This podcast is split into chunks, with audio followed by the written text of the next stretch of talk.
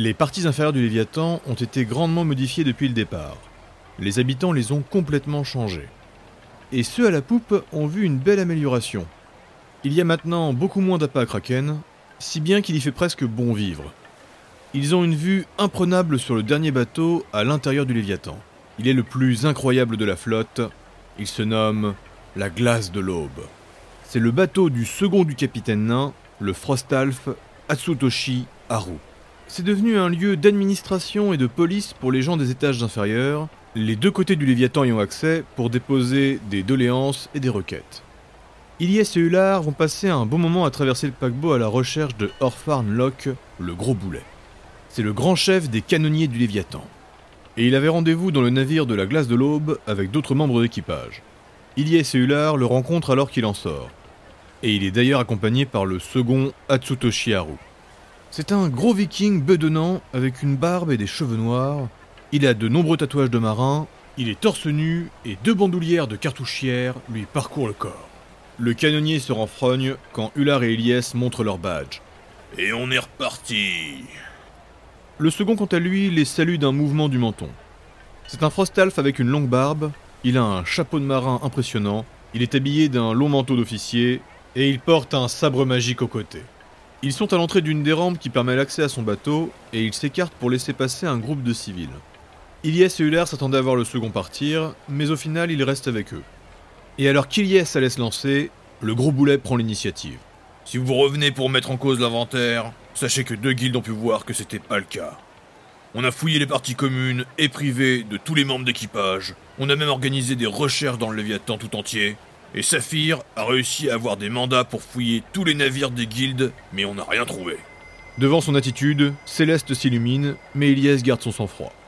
Les parties supérieures du Léviathan n'ont pas été fouillées cependant. Le second Atsutoshi se permet d'intervenir. C'est exact. Et même les parties inférieures, malgré les fouilles de trois guildes consécutives, elles n'ont pas pu être fouillées dans leur entièreté. Toujours Bougon, le gros viking enchaîne. On parle de trois caisses. Ça passe pas inaperçu. Et je connais pas beaucoup de magie d'illusion ou de dissimulation qui peuvent cacher ça. Ilyes se tourne vers Ular pour avoir son avis. Le Scald réfléchit, il fronce les sourcils. En effet, la taille et le poids, ça limite. Et vous arrivez devant l'un des calvaires d'un enquêteur sur ce monde. La magie. Mais je vous arrête tout de suite. Cet univers reste très limité. Comme vous l'avez déjà constaté, l'invisibilité est un pouvoir rare et très restreint pour les mortels. C'est d'ailleurs la même chose avec le changement de forme. De plus, tout ce qui est en lien avec la téléportation, la création à partir de rien, ou encore l'utilisation de la télékinésie pour s'envoler, tout ceci est du domaine des dieux en Midgard. On raconte en effet que certains mortels ont accès à ces pouvoirs, mais ils ne restent pas très longtemps vivants. Ils terminent toujours maudits ou frappés par le courroux divin. Donc au final, enquêter reste possible. Mais oui, ajouter la magie dans l'équation et les possibilités se compliquent. Ular pose une question qui fait tressaillir ceux qui l'entendent. Et en termes de dégâts, ça représente quoi trois caisses? Est-ce suffisant pour refaire un trou dans le Léviathan? Quoi? Mais qui voudrait faire une chose pareille? On est maintenant à plus d'une semaine des côtes. Et en plus, c'est l'ouest d'Albion. Et puis, euh, quel mythe gardien voudrait faire quelque chose d'aussi insensé? Je demandais juste un ordre d'idée. Le second intervient, lui aussi mécontent. Ce n'est pas le genre de choses qu'il faut dire dans un bateau aussi ouvertement, jeune Scald. Ilyes essaye de changer de sujet. Avec votre connaissance de la poudre à canon, vous devez sûrement savoir si elle est utile à des incantations ou des rituels particuliers. Ouais, c'était aussi une des possibilités. Mais en dehors des rituels et des pouvoirs liés à la destruction, euh, elle est parfois utilisée par les chamans en tant qu'excitant, aussi pour des sorts de constitution, voire euh, pour développer les rages berserk. Mais c'est toujours euh, une très légère quantité qui est nécessaire. Le second réfléchit lui aussi, et il rajoute Il est vrai que je ne vois pas non plus d'autre utilisation. Chez les prêtres d'Odin, nous n'utilisons ce composant que dans nos sorts de feu et d'explosion. Bon écoutez, je dois justement retourner au stock là. Vous venez avec moi et je vous montre comment ça fonctionne. Et vous pourrez vous faire votre propre idée. Moi, j'en peux plus de me répéter. Le gros boulet, bougon et bedonnant, les bouscule pour se faire de la place et part devant. Avant que les pierres étoilées ne partent, le second Atsutoshi Haru les prend à part. Je vous prie de l'excuser. Cela fait en effet plusieurs fois qu'on remet en cause son travail. De plus, il est sous les ordres directs du capitaine Granerg des Sombres Flots, et croyez-moi, malgré ses sourires hospitaliers, il est très peu indulgent envers ses subordonnés. Ilyes et Hullard constatent que le second hésite à en dire plus. Il reste silencieux pour l'inciter à continuer. Si je puis me permettre, ne pensez-vous pas que cette disparition remonte à trop longtemps désormais? De plus, nous avons un deuxième meurtre d'un membre de notre équipage. Et ce dernier était l'un de mes hommes. Je n'essaie pas de remettre en question votre jugement, juste qu'au regard de la situation, je m'attendais à ce que vous veniez me voir moi, et pas Orfarn. Nous voulons reprendre l'enquête sur ce crime depuis le début. Et ne vous inquiétez pas, une fois que nous aurons tout reposé à plat, nous aurons besoin de vous. Cependant, pour nous, la disparition de la poudre et la montée des guildes noires pourraient être en lien direct avec ce crime. Navré, mais je ne vois pas le rapport entre les guildes noires et la mort d'un de mes hommes en salle des machines.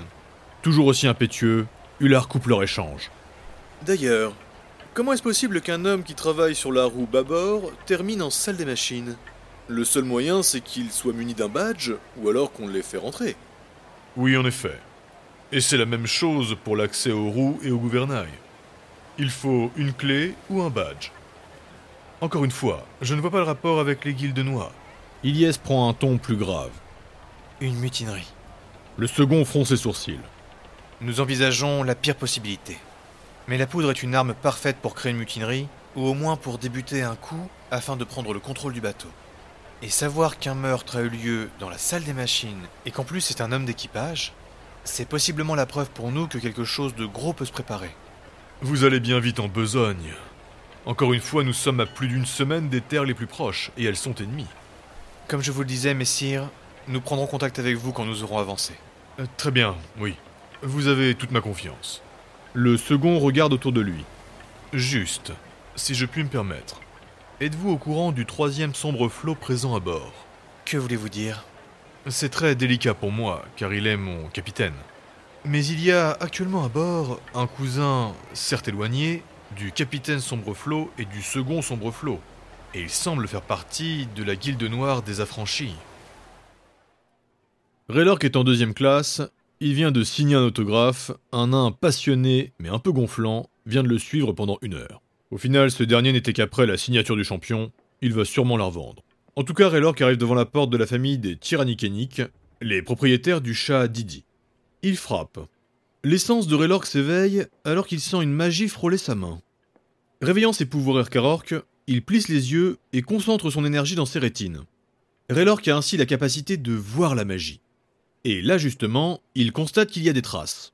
Normalement, on précise toujours sur les rapports quand une personne a des pouvoirs, mais là, aucune des guildes ne l'a signalé. La porte s'ouvre, Raylork cligne des yeux pour faire redescendre son énergie, et puis... il les écarquille. Devant lui, un homme-chat, un Valkyne, magnifique. Il est incroyable. Il n'y a pas de vent dans le couloir, et pourtant sa crinière virevolte langoureusement. Derrière le Valkyne, qui est d'ailleurs torse nu, une voix suave se fait entendre. Chérie, qui est-ce? Raylork est toujours bouche bée, et silencieusement, il montre son badge. Oh, c'est la police, mon amour. Vous avez déjà trouvé Didi? Raylork allait lui répondre que non, mais la femme Valkyne arrive et enlace son époux. Elle est époustouflante. Les failles de Raylork commencent à luire, son cœur bat à toute vitesse. Il sait, il est certain qu'il y a de la magie dans l'air, de l'envoûtement certainement, mais il ne voit aucun sort actif sur eux. Et puis, ils sont tellement beaux. Il serait capable de tout faire pour eux. Non, je suis désolé, mais je vous jure qu'on va le trouver. Une enfant Valkyne passe entre les jambes de ses parents. S'il vous plaît, monsieur Troll, trouvez Didi. Elle est beaucoup trop mignonne. Raylord doit partir.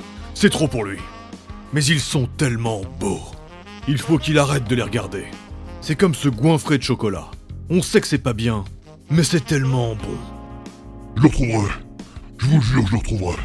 Pris par une volonté qui l'étonne, il s'en va sans prévenir. Et il comprend maintenant pourquoi chaque semaine, toutes les guildes d'or se sont embêtées à le rechercher.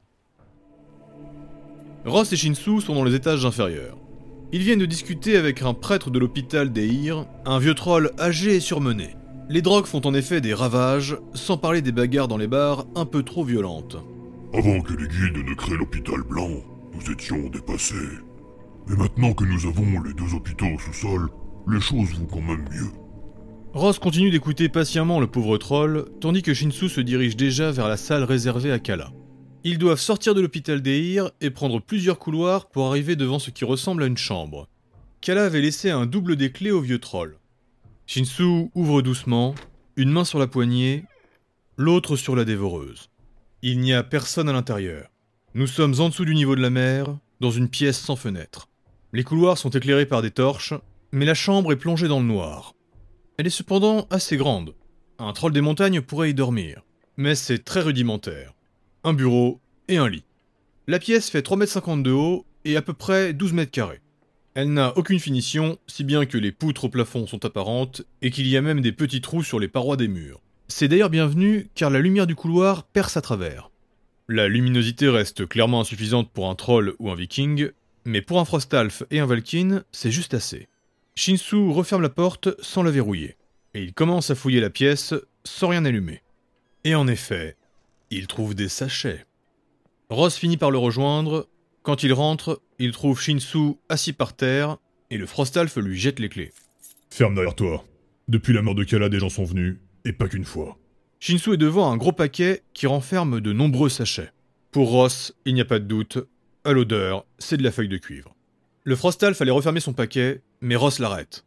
Attends. Le Valkyne bande son museau avec un tissu et sort une fiole d'une de ses sacoches.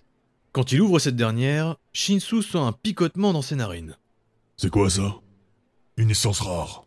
Pour ainsi dire sans odeur, mais très concentrée. Je l'utilise comme tracker.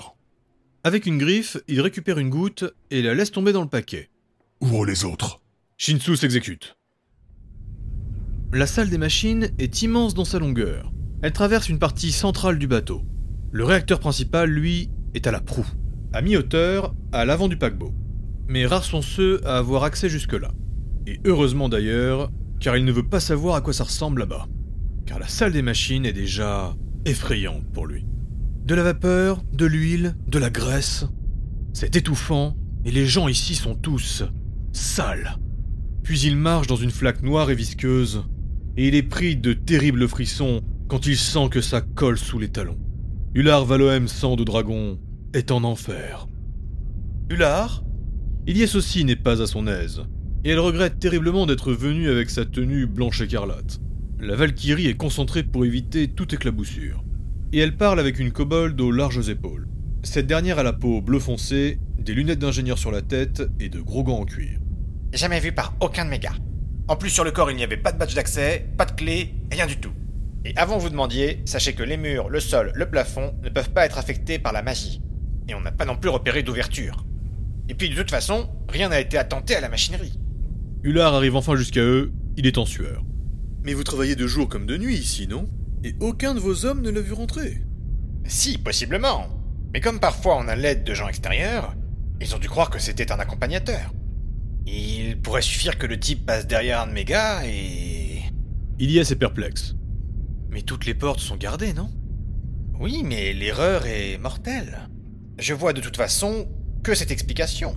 Et puis je les comprends, les gardes. On n'a pas idée de penser que quelqu'un va essayer de rentrer. Même les pègres n'ont aucun intérêt à venir ici. Et sans être accompagnés, vous pouvez y crever. Entre les trois différents accès, lequel est le plus proche pour arriver ici? À vrai dire, d'ici, c'est plutôt kiff-kiff. Vous dites qu'il n'y a pas d'intérêt à venir ici, mais il y a pourtant des métaux rares et des combustibles magiques, non? Oui, mais tout est modifié, transformé, trop lourd, inadapté. Vous pouvez pas faire une arme ou quoi que ce soit avec ce qu'il y a là. Le Léviathan se nourrit et fonctionne avec des choses synthétisées pour lui. Après plusieurs questions, la kobold les laisse avec l'un de ses gars pour les surveiller. Ce dernier garde ses distances, mais il se tient prêt à intervenir en cas de danger. Car en effet, tout ici est dangereux, et c'est très peu visible pour un homme averti. Ular, nous sommes là pour un meurtre. Je ne comprends pas pourquoi tu as posé ces questions. C'est le pire endroit possible pour tuer quelqu'un. C'est presque le cœur du bateau, Ilyes. Ça n'a pas de sens. Le meurtrier sait pertinemment qu'il va avoir toutes les guildes et tout l'équipage sur le dos. Je pense toujours que c'est un mécano qui a fait ça. Et encore une fois, un gars d'ici n'a rien à craindre. Les mécanos sont dans leur droit s'ils tuent un intrus. Si c'était l'un d'eux, il l'aurait déclaré. Il serait même passé pour un héros. Donc pour moi, c'est un extérieur qui a tué ce mec-là. Si on suit ta logique, Ular, ça veut dire qu'il n'y a pas un, mais deux intrus qui se sont faufilés dans la salle des machines. Je ne sais pas, Elias. C'est c'est très déroutant.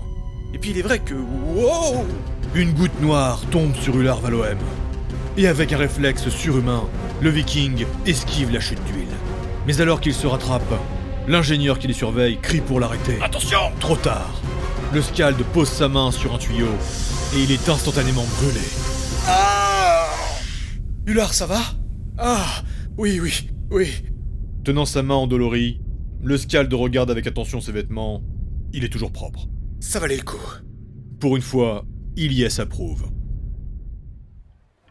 Ils ont eu le temps de déposer une goutte de tracker dans les 32 contenants entreposés. Ils ont ensuite continué de fouiller toute la pièce pour essayer de trouver tout indice qui pourrait inculper Kala Kokara. Alors que Shinsu fouille le plafond, la tête à l'envers maintenue par sa magie de patte d'araignée, Ross lui finit de tout remettre comme c'était disposé. Et soudain, ils entendent le son d'une clé que l'on tourne dans une serrure. Shinsu, toujours au plafond, se dissimule dans le coin opposé. Ross bondit silencieusement. Il le rejoint et s'accroche à l'une des poutres apparentes. La porte s'ouvre. L'ombre massive d'un troll cache les torches du couloir, et une naine, armée d'une arbalète, rentre à l'intérieur.